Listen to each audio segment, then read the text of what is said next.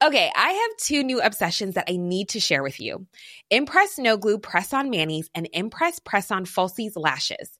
Trust me, these are getting ready game changers. Both require no glue, so there is no damage to your natural nails and lashes, no mess, and no annoying dry times. Just one step and you're done. Boom instant glam. Visit impressbeauty.com slash presson and use code PRESSON25 at checkout for 25% off Impress Manicure and Press-On Falsies.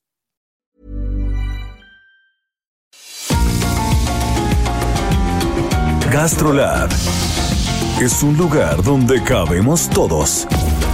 Aquí encontramos historia, recetas, producto, materia prima, vinos y un sinfín de cosas que a todos interesa.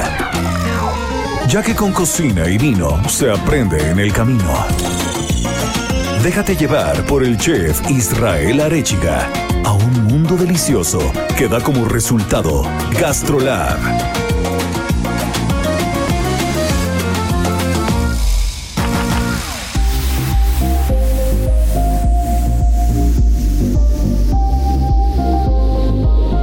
amigos, como cada fin de semana, bienvenidos a Gastrolab y no saben el menú que les traigo el día de hoy. Mi querida Miriam Lira, editora de la sección de Gastrolab del Heraldo de México, que sale en el impreso todos los viernes, nos acompañará con las 8 de Gastrolab y traemos un especial de chile en nogada. Ya estamos en plena temporada de chile en nogada. Después haremos un recorrido por la baja, estaremos hablando de Ensenada, del vino del Valle de Guadalupe, de las garnachas de Tijuana. Marianita Ruiz nos hablará del kaki y no saben el invitado que traemos el día de hoy, a mi querido Gallo Orozco de mi compa Chava que nos hablará de los aguachiles tradicionales sinaloenses. No se despeguen. Las 8 de Gastrolab. Es momento de dar un repaso por nuestras páginas. Bueno, pues como cada sábado y domingo ya saben cómo se tiene que empezar el programa con el repaso de las páginas de GastroLab que sale todos los viernes en la sección de GastroLab en el impreso del Heraldo de México. Y el día de hoy tengo a mi querida Miriam Lira, que ahorita se las voy a presentar, que ella es la editora de la sección y nos estará platicando un poco de todo lo que vimos en las páginas el día 14 de agosto. Vamos a platicar un poco porque más adelante hablaremos de la sección de ayer, que es del chile en nogada. Y el 14 de agosto tuvimos unas cosas impresionantes, unos artículos muy buenos y que pueden visitar en www.gastrolabweb.com y ahí le pueden echar un ojo a las secciones anteriores y a todo lo que estaremos platicando el día de hoy. Mi querida Miriam, a ver, cuéntame, llegó Ongosto. Llegó y con Ongosto llegó lo mejor que puede salir del bosque mexicano. Qué bárbaro, lo dijiste perfecto. Qué chistosos nombres, se escucha bonito, ¿no? Pero tiene, Tienes toda la razón porque es la mejor temporada para los hongos, porque las lluvias nos los regalan. Este son ingredientes que a los chefs yo veo que les encanta porque son versátiles, porque tienen un sabor increíble. Y hay un montón de variedades. En México hay más de 100 mil especies de hongos, pero solamente están catalogadas 3 mil. Todo eso se los explicamos en la sección. Se pueden meter a la página, como bien tú dices, en gastrolabweb.com para que lo chequen. Eh, 3.000 especies catalogadas y solamente 200 comestibles, imagínate. Sino que, que, como lo dijiste bien hace rato, los chefs amamos esta temporada. Creo que hay dos cosas muy buenas que nos traen las lluvias. Son de las pocas cosas buenas que nos traen las lluvias torrenciales que a veces nos están cayendo. La primera de ellas definitivamente son los hongos y la segunda es que no hay que salir a regar el jardín. Entonces, yo tengo ahí mis plantitas aromáticas y soy feliz porque llevo sin regar las 15 días y están rebosantes, ¿no? Se mantienen solitas. Sí, se mantienen solitas. Pero el tema de los hongos, como lo dices, ¿no? Al final el reino fungi es uno de los cinco reinos animales y, y tiene, bueno, o sea, probablemente eh, no conocemos ni, ni, el piquito de la montaña, ¿no? Es, es un iceberg es. completo que se mantiene abajo del agua, pero lo que sí conocemos, la verdad es que lo disfrutamos increíblemente. Los restaurantes hacemos grandes cosas con los hongos. Recordemos que en México eh, llamamos a los hongos con, con, nombres un poco más comunes o más de, de la vida diaria, por llamarlo claro. de alguna manera. No nos metemos tanto en clasificaciones eh, que, si, que si nos vamos a otros países probablemente se conocen más con otras clasificaciones. ¿No? Un ejemplo de ellos es el hongo pambazo, ¿no? Que en pambazo, eh, el pambazo para, para nosotros los mexicanos es esta garnacha, eh, sí, sí, no sé si llamarlo garnacha, pero es este platillo típico que, que, a todo mundo nos encanta junto con una gordita de chicharrón. Pero eh, el pambazo en los hongos es el boletus, ¿no? Y el boletus es un tipo de hongos, ¿no? Hay boletus edulis, boletus aéreos. Y entonces Nosotros el pambazo lo vamos a usar eh, sobre todo para plancharlo, para hacer risotos, para hacer cremas, es un hongo delicioso. Qué rico. Y si nos vamos con otros hongos, les voy a platicar este, este dato histórico que a mí me encanta porque es probablemente el hongo que más disfruto y es el más difícil de encontrar en ¿Cómo México. crees? ¿Cuál es? ¿Cuál y es, es el nombre es amanita cesárea. ¿Qué qué? Y, sí. y la manita cesárea, así como se escucha cesárea, eh, se le denomina, ese es el nombre científico, ¿no? Y en México le conocemos como yema o yemita, ¿no? Ah, yemita. El hongo yemita o el hongo yema es este hongo precioso, eh, redondito entre amarillo y color naranja. Y se le llama amanita cesárea. La amanita es la clasificación, como hace rato hablábamos de los boletos, ahora estas son las amanitas. Y la amanita cesárea es la única comestible de las amanitas. El típico hongo rojo con puntos blancos que salía en los pitufos y Claro, todo. claro. Esa es una amanita, esa es la amanita muscaria, ese Mira, es este, ese es psicoactivo y, y hay muchos venenosos. Pero la manita cesárea se llama de esa manera porque solo el César, en la época de los romanos, tenía permitido comerse ese hongo.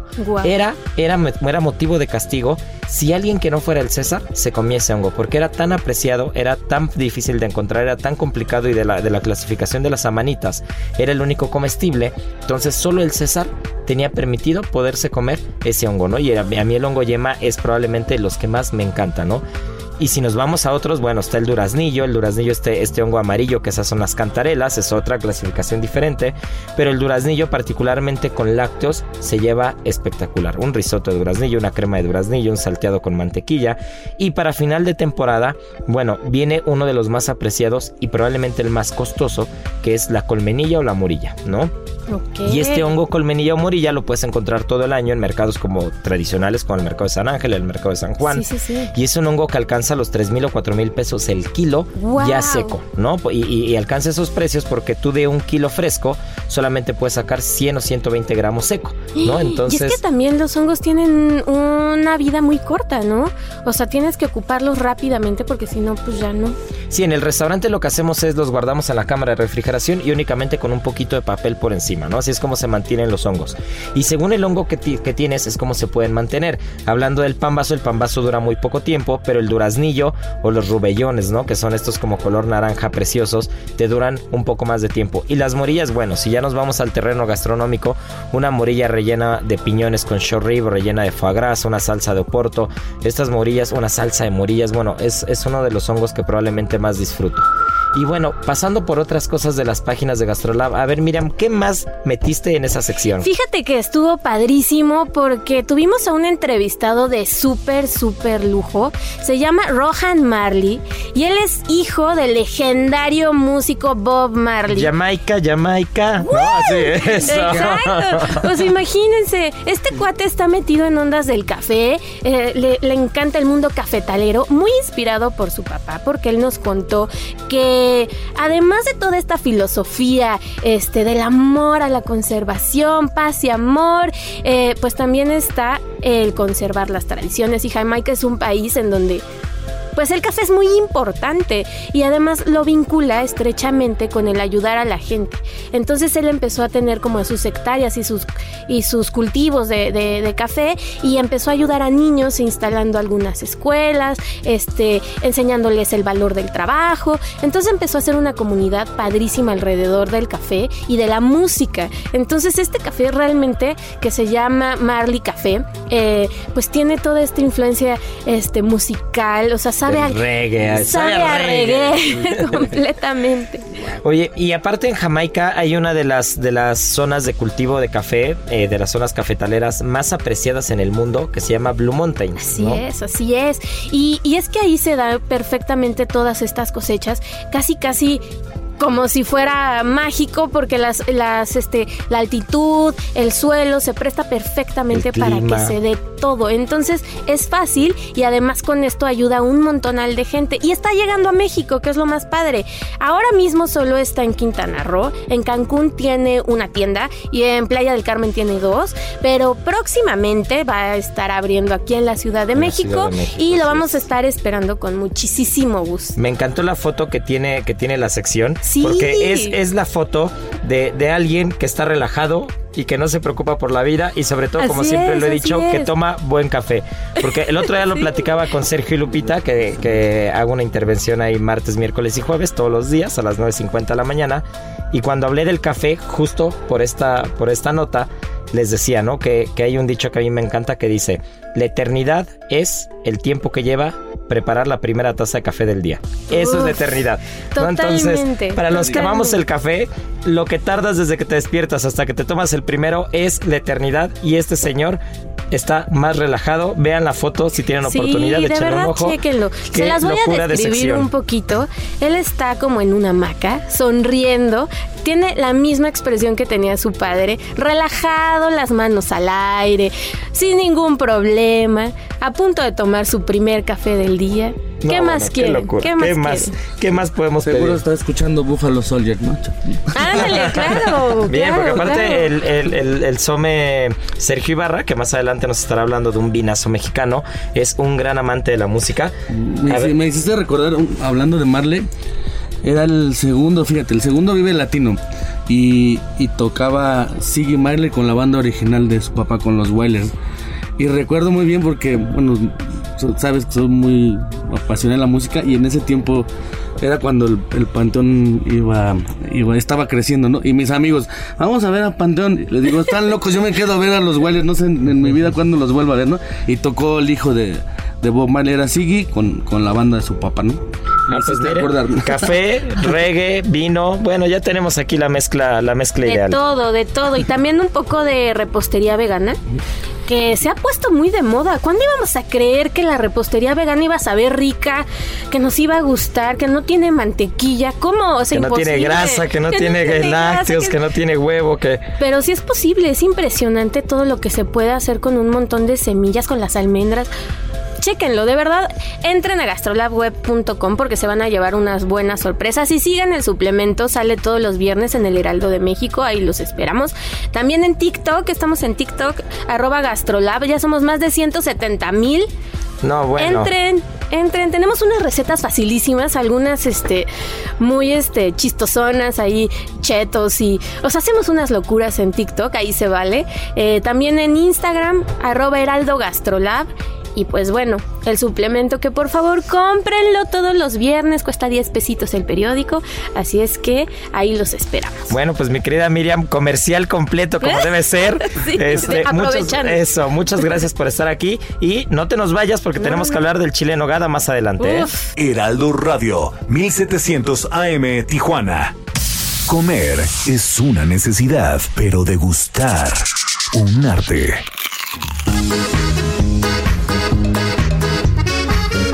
Amigos, pues aprovechando aquí las risas que traemos, quiero agradecerles a todos los que nos han estado escribiendo y particularmente a nuestros amigos de Tijuana del 1700 AM, donde llegamos a Rosarito, a Ensenada y hasta San Diego. Así que todos los que nos están escuchando, muchas gracias y queremos aprovechar para dar un recorrido por los platos típicos, por la garnacha, por este marisco e incluso por los vinos que si ustedes estuvieran aquí en la mesa estarían viendo cómo el sommelier Ibarra está peleándose con una botella de Barón Balcheco. Ahorita nos platicará más adelante de este vinazo que, que- es de la zona.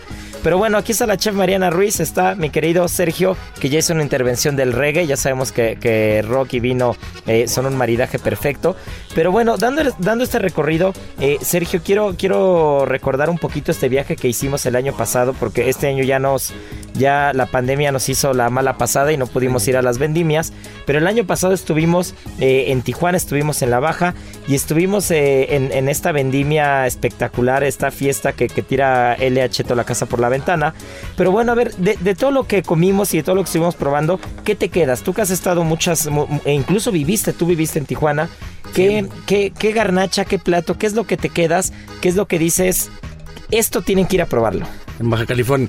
Wow, yo creo que a- hablar de, de la Baja, pues tiene esa diversidad, ¿no? También gastronómica y sobre todo, pues estar muy cerca de, de, de Ensenada, que, que creo que está considerado como los mejores ma- mariscos, ¿no? Ese producto de mar del país, ¿no? Al- Algunos, ¿no? Y de Tijuana los tacos, ¿no? Los porque tacos. los tacos sí se dan un buen llegue con los de la Ciudad de México. Sí, porque ¿no? yo, yo recuerdo, digo, traíamos la fiesta, pero yo recuerdo que los tacos de Tijuana, había unos de birria que eran 24 horas, que llegabas y la tortilla era como grasosita, crujiente. No, no, no, no, no. Además, no, los, no, no, tiene una manera de, de, de envolverlos diferentes, ¿no? Doraditos. Hacen como un conito, como una cosa. Sí, rico. Pero a ver, Marianita, tú cuéntanos, de mariscos, de mariscos de Ensenada, de la Baja, de los tacos Rosarito. ¿Qué es lo que a ti más te gusta? Bueno, pues para empezar quiero que sepan que tengo un paladar de canasta básica, entonces solamente me gusta comer como mariscos y muy pocas cosas. Entonces...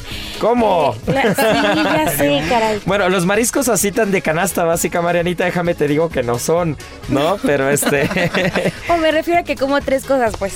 A partir de que regresaron de su viaje, si ya tenía ganas de ir a Ensenada, Tijuana y toda esa parte, de verdad es que ahora me dan muchas ganas. Regresaron tan extasiados, tan contentos, llenos de anécdotas que creo que mi próximo viaje va a ser para allá. Hicimos un itinerario diferente a, todo lo que, lo que llevaba, ¿no? Lo que llevaba el, el viaje, porque nos invitaron, digo, a esta, a esta gran bodega y, y, pues los tiempos eran como bien puntuales, Muy ¿te acuerdas, precisos, no? sí.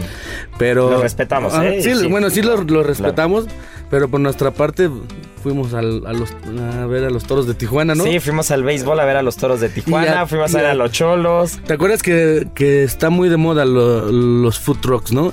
Y recuerdo el, el mejor negocio que se llamaba Humo, que platicando, bueno, yo con el cocinero decía que vendía alrededor de 800 salchichas por día, imagínate, ¿no? Oh, qué Y- locura. Y, y además cero mermas porque nada más eran dos hot dogs diferentes. Y una de las recetas pues era el, chile con carne. Ajá, exacto, ¿no? Pero bueno, impresionante, ¿no? Y además bebimos buenas cervezas artesanales. No, la verdad es que es un paraíso gastronómico, es un paraíso, paraíso gastronómico completo. Eh, la primera vez que, que tuve oportunidad de ir a Puerto Nuevo, ¿no? Que es donde está la langosta. Bárbaro, Bueno, sí. estas- esta tortilla sobaquera de harina eh, con, con estos frijolitos, este arroz y esta langosta que, que hay un dicho, ¿no? Que decían, somos tan pobres que lo único que podíamos comer era langosta, ¿no?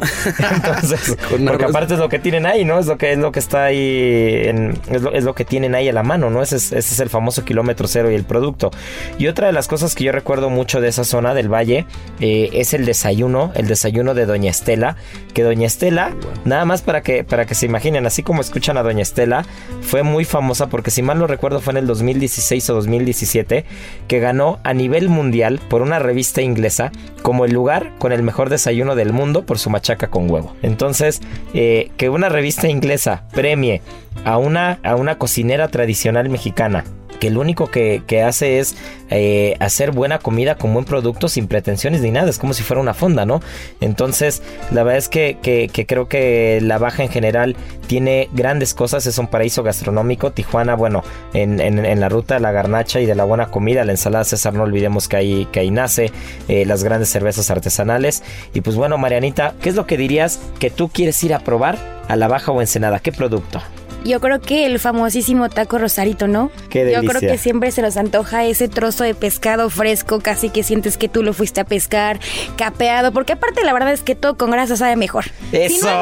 no me gusta. Y todo con grasa sabe mejor. Y el vino limpia esa grasa. Y. Sergio sigue peleándose. Yo veo que habla mucho, mucho ruido y pocas no- nueces. no quiere abrirlo. Y, y- y- y- y yo creo que Sergio tiene que empezar a escorchar esa botella y Pues que venga, nos platique en breve qué es lo que vamos a probar. Porque hoy vamos a hacer cata en vivo. Pero cata divertida, ¿eh? No, no, no crean que vamos a hacer una cata aburrida ni nada. Ahí Para- se escucha cómo está Para que nos crean, vamos a, a romper el protocolo del ruido para, para que nos crean que lo para que estamos se abriendo. escuche. Del vino a la palabra. Con el sommelier Sergio Ibarra. ¿No? ¿Se escuchó o no? Se escuchó un poquito. Eh, eh, la, la- la verdad es que el sommelier, aunque quiera este, romper el protocolo y quiera hacer un desastre, no puede, ya lo trae en las venas. Entonces, este, pues venga, vamos a servir y a probar un poquito. Ok. Nada más, para que se den una idea, estamos en la cabina y esto ya huele a frutos rojos. O sea, partimos de ahí. Está bien dicho, huele a frutos rojos, es romper el protocolo, eh, es mentira eso. A ver, Sergio, ¿qué es lo que ves aquí? Ok, pues, pues tenemos un vino de, de esta bodega que es Barón Balché. Que nos trataron de lujo. Que justo, saludos señor Juan Ríos, ¿no? Y a Sí, toda sí, su sí, familia. a toda que- la familia, que son Adrián, Adrián gran también. familia. Y... Mi querido Adrián, que también nos trató de lujo. Muchas gracias. Venga, pues nos, nos hicieron el, el favor también de pues de probar este vino y esta bodega que es Barón Balché, que Balché, Balché, recordemos que le hace tributo a la cultura maya, ¿no? Balché era un árbol, ¿no? Bueno, es un árbol que se elaboraba una bebida para esta cultura que arrancaban la corteza y, daba unas, unas mieles y se producía un fermentado y es una bebida, ¿no? Y bueno, y Barón pues sinónimo, ¿no? De, nobleza y conjuntan estos dos nombres. Y te acuerdas que, que, bueno, esta bodega pues tiene pues una cava impresionante, ¿no? Que estuvo diseñada, es una de estas bodegas mexicanas mexicanas que están diseñadas para visitarlo, incluso hasta tiene el restaurante, ¿no? Sí, tiene un restaurante precioso y las cavas y la sala de cata es una completa locura. O sea, tú bajas, tienes que, tienes que ir este, varios metros bajo tierra para tener como este escape de la temperatura de, de Baja California, ¿no? Que es, que es bastante alta y tienes como esta parte fresca en la cava y en la sala de cata, ¿no? Exactamente. Y bueno, pues el vino que vamos a probar es el Barón Balcher Reserva Especial, que tiene mezcla de tres variedades de uva, un 70% Cabernet Franc, un 20% Merlot y el 10% es Cirano. Vamos a descubrirlo, ¿no? Sí, ¿Qué les vamos parece? a descubrirlo, venga, sí, divertido. Ok, pues vamos, vamos que, a que- la... que la gente que lo escucha se le antoje y diga, a ver, yo quiero probar eso, eso que estos locos están probando. Ok, pues, pues lo primero que vamos a checar siempre en el vino es la vista, ¿no? Recordemos que el caso de los vinos blancos, los vinos blancos nacen con mucho color, digo con poco color, perdón, y como va pasando el tiempo van adquiriendo más color. El caso de los tintos es al revés, ¿no? Nacen con mucho color y cuando va pasando el tiempo lo van perdiendo, ¿no? Y en este caso pues tenemos yo creo que un color pues rojo, rojo cereza, ¿no? Ahí intenso, incluso si giras la copa un poquito si la notan, que te Sí. pinta, ¿no? Eso técnicamente se le, se le llaman los Los antocianos. antocianos, que Entonces, te van coloreando la, ajá. la- la orilla de la copa. Entonces cuando quieras apantallar en una cena debes decir, qué bonitos antocianos tiene el vino. ¿no? y van a decir, oh. Después, échale. Ok, luego vamos, lo, lo siguiente que vamos a hacer es la densidad aparente, ¿no? Giramos un poquito la, la, la, la copa de ¿Está esta bien manera. dicho decir que el vino tiene piernas? Sí, piernas, Sí. cuerpo. Y eso, y eso es la densidad es la aparente, densidad, ¿no? Ajá, si ya Cuando lo notan. giras y empieza a caer como estas lágrimas, ¿no? Exactamente, ¿no? Se dice que mientras más rápido bajan las lágrimas, pues se dice que es, es un vino con poco cuerpo, ¿no? Obviamente Pero aquí- no, aquí hay no han bajado, ¿no? ¿eh? Aquí Ajá, es- muy buena densidad aparente, ¿no? Y eso habla de un vino sustancioso, ¿no? Que Sí, quieres ya, ya vemos que tenemos color, ya tenemos eh, cierto cuerpo, ¿no? En, en la copa, que quiere decir que probablemente en nariz pues tiene que ser muy aromático y en boca pues No, tiene que ser corpulento, ya ¿no? desde que abriste ¿No? la botella ya esto olía a compota, frutos rojos, Ok, pues vamos, vamos a lo interesante, ¿no? A la Venga. nariz. Y de entrada, esto huele al Valle de Guadalupe, ¿no? Esa- Sí, sí, sí, esa- sí, sí, esas notas que son minerales, ¿no? ¿No? Que mm, en definitiva te marcan el, ese terreno. Pues vamos que, a no, que no confundamos con salado, no quiere decir que el No. vino es salado porque muchas veces se tiene la mala creencia de que los vinos de la baja son salados, son minerales, algunos sí tienen el mineral mucho más marcado, pero es parte de la, de la característica del terroir, ¿no? Del terreno y, y hay que apreciarlo como lo que es, ¿no? Claro, y bueno, y en este caso, si vamos, las, las copas ya están, Eso. ya están, ya están diseñadas, ¿no? Ya están diseñadas para poder catar. Por ejemplo, las copas de cristal es una aleación de arena con plomo, ¿no? Ustedes no lo perciben, pero por dentro la copa es, porosa. Entonces a la hora que giramos, se produce esa reacción química donde empiezan a salir ahora sí los aromas, ¿no? Y sí, claro, tenemos mucha fruta, ¿no? Muchos aromas a cereza, frambuesa, ¿no? Un poquito de grosella. Y, y si vamos en el fondo, pues empiezan a, a salir esas notas de la barrica que te va a dar ese chocolate, ese poquito de café, tal Entonces, vez. si ahí, ¿no? queremos apantallar en una cena, hablamos de los antocianos, Ujú. de la densidad, de las lágrimas, de las piernas del vino. Y cuando estamos hablando de la nariz, todo lo que, porque al final creo que ese dato es importante, creo que todo lo que nosotros podamos percibir en un vino es parte de la memoria olfativa que tenemos nosotros. Hay que entender que es subjetivo. No porque alguien diga que huele a regaliz o a sotobosque quiere decir que tú lo tienes que percibir igual, ¿no? Porque pues igual y en México no sabemos ni qué es regaliz y el tema del sotobosque, pues si estás en la ciudad probablemente no, no aprecies esos aromas, pero Habrá otros aromas frutales o de especias que, que uno pueda percibir porque las tiene muy presentes, ¿no? Y en boca, En boca, en boca recordemos que en el paladar, quien nos está escuchando, en el paladar, en la punta de la lengua siempre vamos a percibir lo dulce. Hasta el final vamos a percibir lo amargo y a los lados la acidez, ¿no? Entonces vamos a probarlo. Esto que estoy haciendo es oxigenar el vino en boca, ¿no? metes aire. Ajá, metemos aire para poder confirmar los aromas que tuvimos antes en nariz. Si quieren lo vuelvo, lo vuelvo a hacer. Lo, lo voy a hacer y a la hora que pasemos el vino vamos a cerrar la boca y sacamos el aire por la nariz, ¿no? Y confirmamos esos aromas que tuvimos antes, ¿vale? Lo paso y, y sí sienten cómo Y explota, sale, ¿no? sale, ¿No? explota el vino. No. Mariana, a ver, dime una cosa. ¿Con qué plato acompañarías este vino? Venga, test. Tin, tin, tin, A ver, tin. no sé si voy a acertar, pero como buena repostera yo pensé en dulce. Eso. ¿Puede ver. ser algo como chocolate? Claro. Sí, claro. Se me antoja algo así como de un algo muy cremoso. Chocolate amargo con, cerezas. ganache, alguna cosa ahí, Como con una, rojos. como una compota de cerezas. O Claro. también se me ocurre, por ejemplo, una cereza rellena con algo de foie gras. Ay, Ah, eso eso estaría- estaría, eso, eso sería estaría. una locura, ¿eh? ¿No? Porque creo que el tema del vino tinto y los postres en general siempre ha sido muy complicado. Hemos logrado Hemos- afortunadamente hemos en el logrado restaurante algunos. algunos maridajes, pero este con chocolate, con cerezas, una cereza con foie gras se me antoja enorme. Y bueno, pues muchas gracias Sergio por compartirnos un poquito de, de tu expertise en el vino. La verdad es de que lo haces muy sencillo. Creo que eso es lo que la gente necesita. La gente necesita que, que podamos entender el vino de manera sencilla, sin tanta complicación. eh, y que cuando uno va al restaurante le pueda hablar al sommelier sin ningún problema, sin miedo, sin, sin, sin esperar a que llegue al, eh, un, un personaje rimbombante este, eh, y cuadrado. Van a hablar con términos que no conocemos, ¿no? El vino es para todos. Todos caemos en el vino. Y bueno, pues ya saben, esto es Gastrolab. Y no se nos vayan porque regresamos con el chile en hogada. Y regresamos con mi querido Chava Orozco que nos hablará de aguachiles y mariscos y lo que es mi compa Chava. Gastrolab es un lugar donde cabemos todos. Vamos a una pausa y regresamos.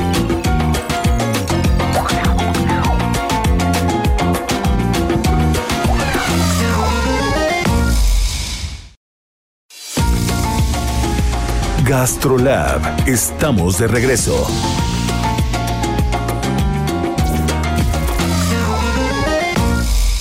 No hay amor más puro y sincero que el de un cocinero. Bueno amigos, pues como les prometí al principio, chequen nada más el pedazo de invitado que viene hoy a Gastrolab Radio y es mi querido Salvador Orozco, el chavo Orozco que nos va a platicar de un proyecto de aguachiles, de mariscos, de producto que está iniciando o que inició más bien en la época de la pandemia y yo creo, desde mi punto de vista, que fue el descubrimiento gastronómico de la temporada. Mi querido Chava, qué gusto tenerte aquí. Irra, muchísimas gracias. El, el gusto es mío. Gracias por el espacio, por, por la invitación. Eh, es una gozada poder compartir cocina el día de hoy contigo. A ver, cuéntame, ¿qué es mi compa Chava?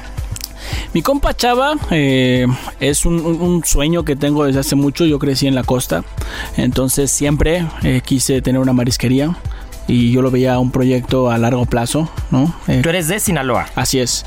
Eh, yo nací en Sinaloa y muy chiquito me trajeron a la Ciudad de México. Después me fui a la costa, eh, un poquito más al sur, en Huatulco. Oaxaquita, Y, qué y- y siempre he estado cerca del mar. Entonces es algo que tenía muchas ganas de hacer y que ahorita se dio la oportunidad y, y le dimos para adelante.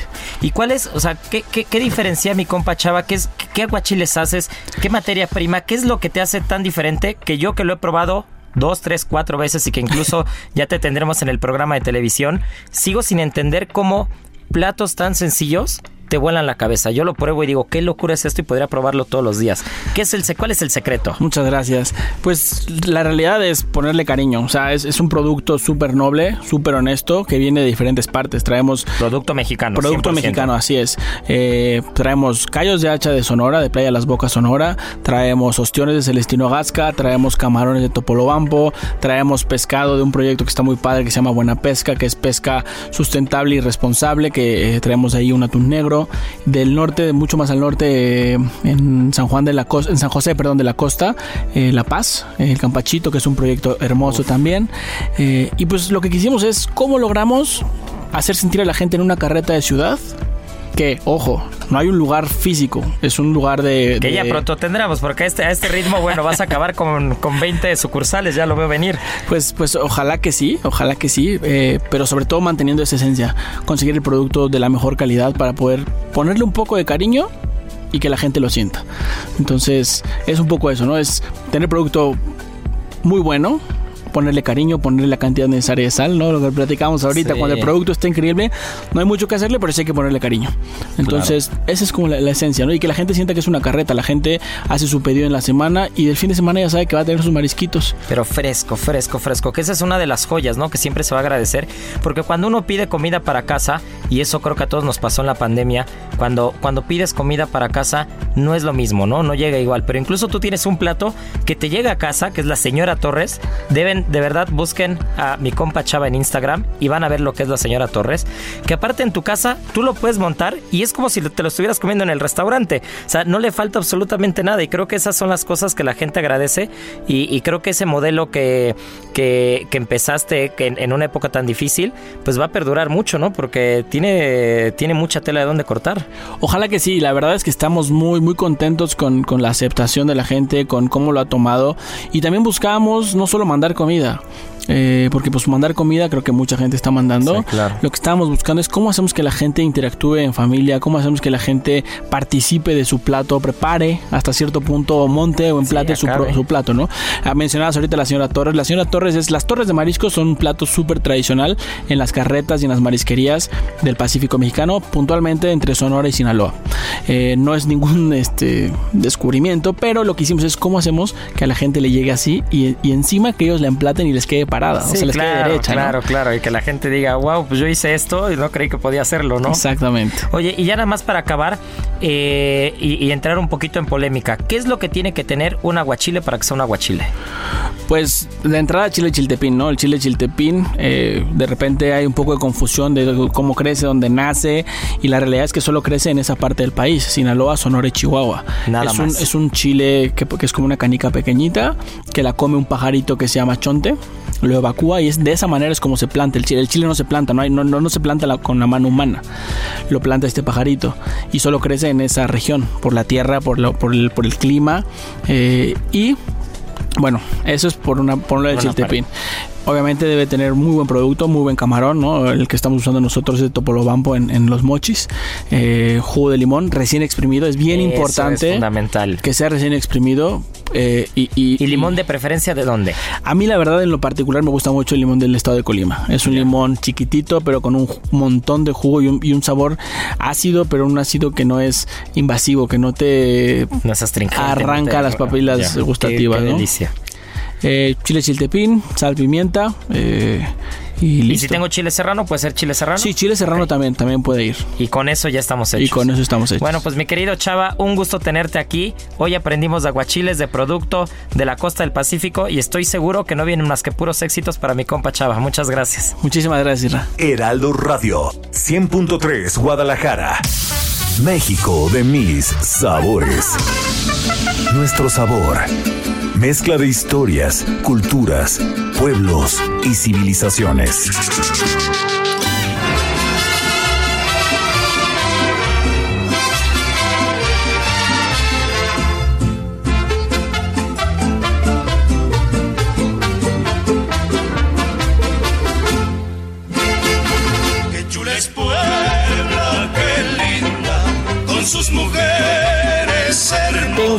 Nada más y nada menos que a la editora del suplemento del impreso de todos los viernes del Heraldo de México, a mi querida Miriam Lira. ¿Quién mejor que ella para platicarnos de todo el contenido que tienen estas grandes páginas? Muchas gracias por invitarme y hoy vamos a platicar de un platillo de super lujo y que tiene una historia trascendental en nuestro país.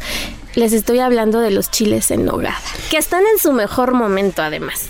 Mi querida Miriam, ¿tú dirías que ese es el platillo que representa a México como tal? O sea, ¿esa es nuestra, es nuestra bandera? Yo creo que no.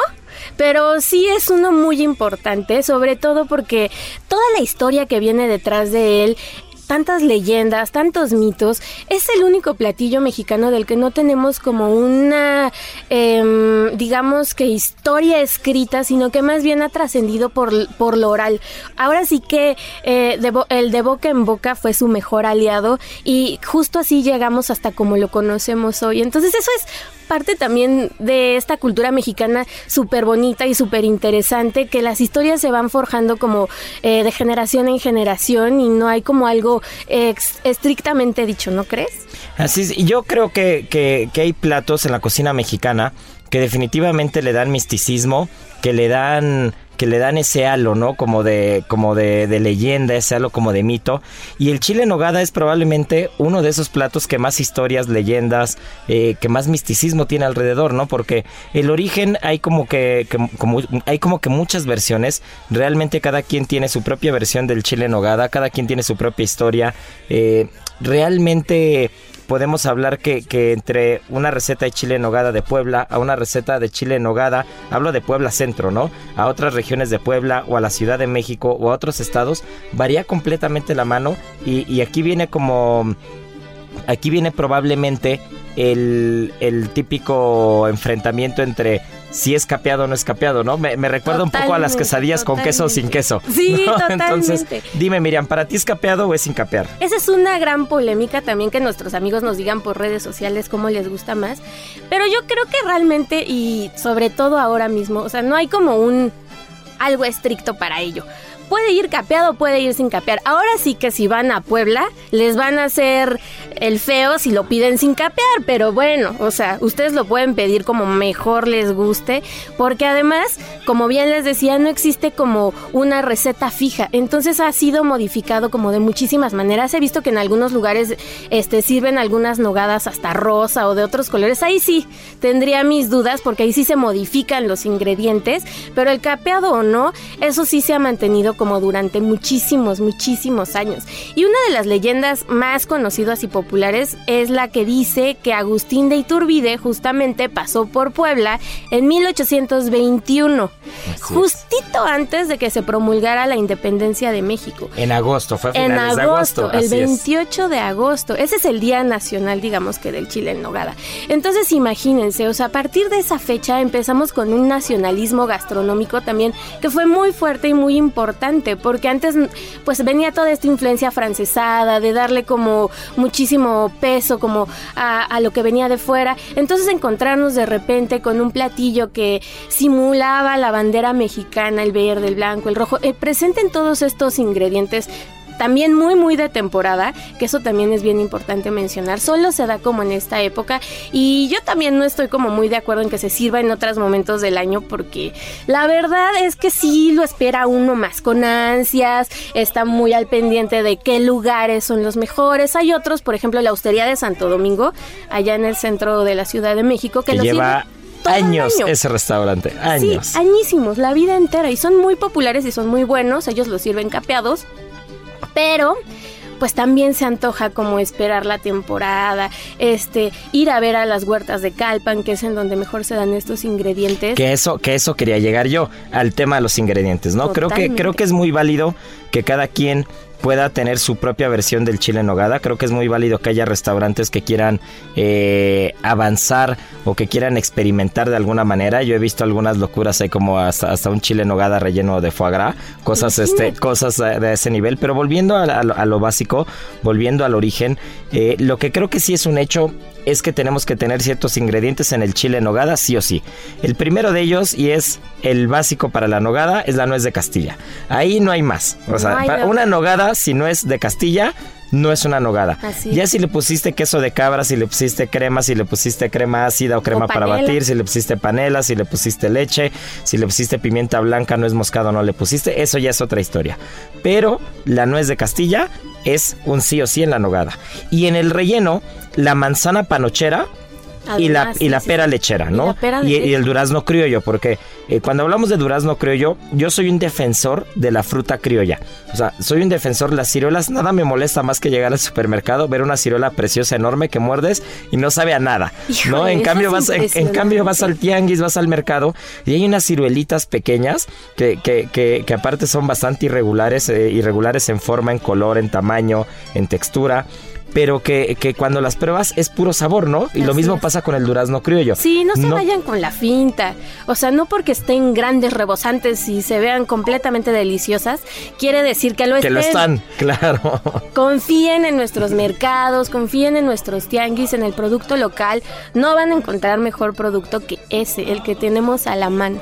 Y entonces para hacer un chile en nogada, en esta temporada tienes todos estos ingredientes a la mano, ¿no? Y otra cosa es la carne que lleva adentro, que, Claro. que si nos vamos a los cánones eh, oficiales, tiene que ser mezcla de carne molida de res y carne molida de cerdo, ¿no? Sí, hay quienes solo la hacen de res o de, o de o solo de cerdo, pero entonces lo correcto es mezclarla. Es mezclarlas que tenga pera lechera, manzana panochera, que tenga durazno criollo y de ahí ya si le quieres poner, eh, ya no vamos a decir acitrón porque ahora estamos eh, cuidando mucho el tema de, de la biznaga que, sí, que- sí, sí, que con la que se de produce. extinción. Es por eso que no se utiliza. Claro, ya se prohibió el acitrón, ¿no? Así es. Pero bueno, puedes sustituir con pasas güeras o con pasas tradicionales, puedes sustituir... Es más, yo el otro día probé uno con dulce de chilacayote, no saben qué delicia. O sea, realmente como que, como que le da ese aporte de dulce típico mexicano que en lugar de encontrarlo en el acitrón la textura y ese, ese dulzor y esa mordida, el chilacayote de canasta de dulce típico mexicano me encanta.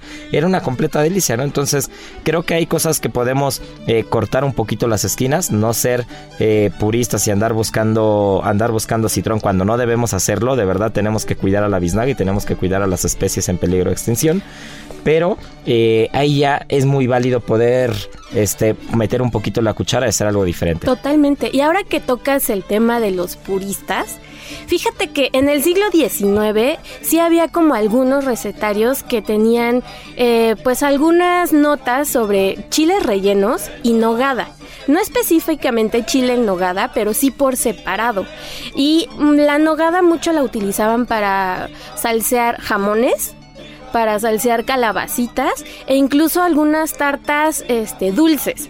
Entonces, amigos puristas, pues desde el siglo XIX se está combinando todo, así es que por favor déjenos disfrutar a gusto. y no se espanten, sí, sobre todo. Y, y- y hay datos, o sea, al final en el tema histórico, eh, creo que queremos respetar esa historia de que en el convento de Santa Mónica Así es. fue donde se inventaron los chiles. Eso lo vamos a dejar. Eso no vamos a entrar en controversia. Totalmente. Y es parte de lo rico de ser mexicano, de lo rico de nuestra cultura, de poder plat- que te pueda platicar tu abuela, por ejemplo, cómo surgió cierta cosa o tal, estas historias. Hay otra leyenda que dice que más bien eh, se inventaron porque tres novias de algunos oficiales de Iturbide estaban tan enamoradas que decidieron eh, pues innovar y crear este platillo y se lo sirvieron. Hay un montón de historias alrededor. Otra que nada más dicen que surgieron en las cocinas este, tradicionales poblanas. Entonces, y que y que fue los llevaban chiles bañados en salsa de nuez. Eh, Así es como están los registros en los recetarios tradicionales, es, no como chiles en nogada. Pero es padrísimo tener toda esta riqueza cultural, como les digo, y es súper válido. Y qué mejor que podamos atar toda nuestra cultura y nuestra gran culinaria mexicana con todas estas historias porque además hacen una sobremesa mucho más deliciosa, mucho más rica, Eh, pues nos da oportunidad también de abrir el apetito de otra manera que es platicando de nuestra bella historia. Y por último, uno de los datos curiosos que encontré y que tengo que ir a probar a Puebla y que invito a todos a que si están cerca de Puebla o van a ir pronto, vayan y lo investiguen y nos cuenten si es verdad o no, es que una de las guarniciones tradicionales del chile en nogada es un panecillo relleno de crema pastelera. Es riquísimo. Eso se no lo he probado. Mollete. Se No, llama mollete. Pero eh, aguanten, amigos. Este, no es ese que lleva frijolitos. No es el mollete gratinado con pico de gallo. No, no, no, ese no es. Es un pan redondito, este, pues sí, con, con dulce de, es dulce de leche, ¿no? No, Ay, no no, sería es crema pastelera, ¿no? Está bien, no. Está bien. Retoma, retoma. Uno, dos, tres. Sí, creo que sí es ese dulce riquísimo con crema pastelera, ¿no? Así es. Hay que ir a probarlo a, Puebla y también tienen licores muy, muy, muy, muy específicos también allá. Entonces es delicioso y riquísimo irse a dar una vuelta y no solo comer el chile en nogada, sino descubrir qué más hay eh, allá en, en esa entidad. Y, y para culminar ya el tema y acabar con el chile en nogada, no olvidemos que se corona con granada, que ya platicamos de la granada en el programa pasado, que ya la chef Mariana Ruiz nos platicó incluso una, una leyenda, un mito griego. Y, y pues bueno, al final eh, del tema de los vinos, creo que se puso muy de moda maridarlo con vinos rosados. Así que ya saben, tenemos maridaje de color con la granada, el vino rosado, de contraste, el dulzor, tenemos el picor del chile, tenemos la fruta de temporada. Es uno de los grandes platillos mexicanos, capeado o no capeado, hay que consumirlo. Y como lo dijo Miriam al principio, creo que es importante no tener ciertos platillos todo el año, sino esperarlos. Es como el pan de muerto. Yo espero todo el año el pan de muerto, ¿no? Entonces creo que eso es parte del misticismo y es parte eh, de la importancia que tienen algunos platos y, que, y, y- y del lugar que siempre van a tener en la mesa, ¿no? Totalmente El- el- la escasez lo hace incluso más gustoso, Exclusivo. ¿no? Más exclusivo. así Y es. además el chile en nogada es un plato de lujo. O sea, pero desde el principio, o sea, todos los ingredientes que lleva son de lujo. Por eso también es costoso. Entonces, hay que darle su lugar. Hay que darle su lugar. Así es. Heraldo Radio, 540 AM, Estado de México. Y ahora, el sabor oculto.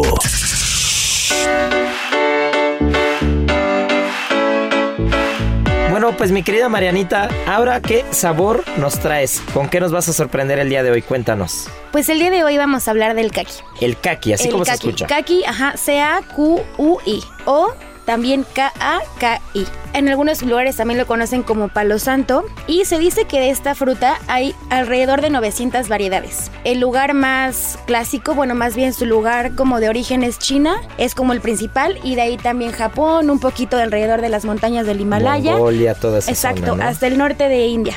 Esta fruta es como muy similar a un jitomate. Tiene un, col- un color muy como anaranjado, rojizo. No sé, es muy bonita. Y a- aparte de arriba tiene como un pedúnculo muy, muy, muy peculiar. Como cuando de chiquitos dibujábamos una manzana y arriba le ponías como los piquitos y un tallito. Así es, verde, como más opaco. Es una valla y este árbol es gigante. Mide como 30 metros más o menos. Y de este árbol también se ocupa casi todo. Por ejemplo, el tronco es tan firme que hacen a veces palos de golf. Y este mismo árbol, si le rascas, le puedes sacar la, eh, la resina y también sirve para las quemaduras. Oye, una pregunta, Marianita, porque así como me lo estás describiendo, a mí se me está viniendo a la mente el pérsimo. Ah, ¿El pérsimo y el kaki es lo mismo? Ahí voy, chef. Ah, eso. a Ahí ver, voy. a ver. Si haces estas hojitas en té, te ayuda muchísimo a bajar la presión, a prevenir la asterosclerosis y te ayuda a purificar la sangre y a, lubri- a lubricar el intestino. Es buenísimo para la mucosa intestinal, para regenerarla es buenísimo. Como estos chinos con todos sus productos y esta herbolaria milenaria, ¿no? Le encontraban el uso a todo. A todo le encontraban el uso y todo tenía propiedades, ¿no? Realmente esa es la base de la medicina, ¿no? La herbolaria. Esta fruta es como muy, muy- tiene bastante astringencia, tiene muchos taninos. Tienes que dejarla madurar al máximo para poder comerla y que sea dulce, untuosa. Pero tiene la peculiaridad de que cuando la maduran en árbol se hace tan aguada que hace muy difícil que se, eh, que se transporte. Entonces lo que han hecho para empezar a, comercializarla es que hay unas cámaras de maduración que tienen humedad y temperatura controlada. Entonces cortan el fruto, lo meten y en 24 horas ya está. Pero así conserva su pulpa dura, la, la piel también y ya, queda perfecta. Y si lo quieren, si tienen, no sé, cerca o, con, o llegan a encontrar sobre la carretera o algo un kaki, pueden cortar el fruto y entonces van a llegar a su casa, buscan un frasco, van a agarrar la piel, la van a humedecer por tu alrededor por alguna bebida de graduación alta, por ejemplo, aguardiente o coñac, lo van a meter al frasco, lo cierran y en dos, tres días van a tener una fruta súper dulce, libre de astringencia y lista para comer, pero con la pulpa dura. Ajá, lo metes al aguardiente y lo metes al frasco. Entonces, Marianita, nos estás diciendo que si agarramos un fruto verde, por llamarlo de alguna manera, lo pones en un frasco con un alcohol, con una bebida con graduación alcohólica alta, Ajá. ¿no? Un aguardiente, un coñac, algún brandy, alguna cosa. Tres días después tengo una fruta que ya no tiene esa astringencia y que tiene dulzor. Hablando del kaki, sí. Esta es como una forma muy artesanal de hacerlo. Claro, porque seguramente nadie tiene en su casa una cámara de maduración controlada. Claro. Entonces, nada más, si quieren con un algodoncito, por así decirlo, van a barnizar el kaki y lo meten en el frasco y ya está. Dos, tres días y ya van a tener su, casqui- su kaki listo. No sé si sabían, pero eh, Valencia tiene denominación de origen del kaki. Pero ¿Valencia? Valencia. O sea, yo me imaginaría de Valencia los cítricos, me imaginaría el arroz No. de Valencia, ¿no? Para hacer una paella, pero el kaki. El kaki tiene denominación de origen en, Valeri- en Valencia y se llama kaki Ribera del Zúcar. Ah, mira qué, dato tan interesante, yo no tenía ni idea. Pero solamente tiene denominación de origen en una variedad que se llama roja brillante. Entonces, sí, chef, estabas en lo correcto. El persimón es kaki, pero solo un tipo de variedad y solamente es endémica de Valencia. Ok, entonces lo que aquí en México conocemos como pérsimo realmente es un Exacto. Es el nombre correcto es kaki. Exacto. A mí me encanta esa fruta, yo no, yo no, yo siempre la conocí como pérsimo y cuando dijiste parece un jitomate dije, "Ah, para mí es el pérsimo, ¿no? El pérsimo. Y, y es una fruta que vale mucho la pena probar porque aparte uno de los detalles peculiares y curiosos que tiene esa fruta es que cuando lo cortas, tiene la semilla tiene una forma muy bonita por Ajá, dentro. Es una semilla muy una suave flor. y es como si tuviera una flor dibujada por dentro del fruto. Entonces tú lo cortas a la mitad y es un, un- un color eh, como parecido al de un mango maduro por dentro, pero es completamente liso y tiene una flor dibujada por dentro. Es una preciosidad. Bueno, pues Marianita, ¿qué otro dato para acabar? Esta fruta, por ejemplo, si tienen niños en casa es buenísima porque tiene tanto calcio que ayuda muchísimo al crecimiento y al desarrollo de los huesos.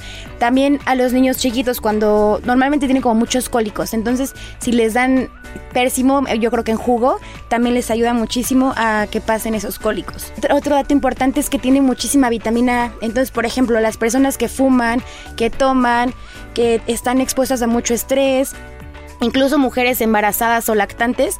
Eh, es más, personas con cáncer o con SIDA son personas que no absorben tanto eh, la vitamina A o que, o que tienen pérdida de, este, de esta vitamina o que no lo procesan igual. Es ideal para ellas porque tiene demasiado. Entonces podrían como ayudarse un poco para obtener más de esta vitamina, ¿no? O sea, es un complemento nutricional y es un complemento que siempre va a sumar. Ajá. Pues mi querida Mariana, muchas gracias. Como siempre aprendemos algo nuevo contigo. Este fue el sabor oculto. Heraldo Radio 90.1 Monterrey. Muchas gracias a las personas que se tomaron el tiempo de buscarnos y tengo que decir que fueron seis minutos de diferencia, seis minutos de diferencia quien definió el ganador, mi querida Andrea Perea, muchas felicidades. La respuesta de la adivinanza pasada sí fue el camote y ahora va la de esta semana, así que ya saben todos atentos. Los romanos me consideraban apto para los dioses. Mi temporada es el otoño. Soy la única fruta seca que se recomienda comerme sin ser tostada y finalmente forma parte de un platillo típico, típico, típico mexicano. Pues esto fue la adivinanza de la semana, así que estaremos pendientes de sus respuestas. Muchas gracias por escucharnos y recuerden, tripa vacía, corazón sin alegría. Nos vemos la siguiente semana. Adiós. Adiós. Aquí concluye otra emisión más de GastroLab, el lugar donde cabemos todos. Esta es una producción de Heraldo Media Group.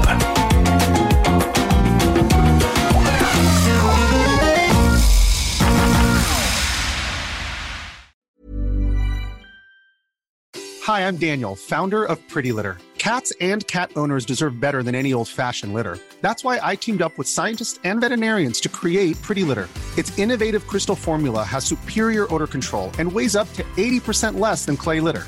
Pretty Litter even monitors health by changing colors to help detect early signs of potential illness. It's the world's smartest kitty litter. Go to prettylitter.com and use code ACAST for 20% off your first order and a free cat toy. Terms and conditions apply. See site for details.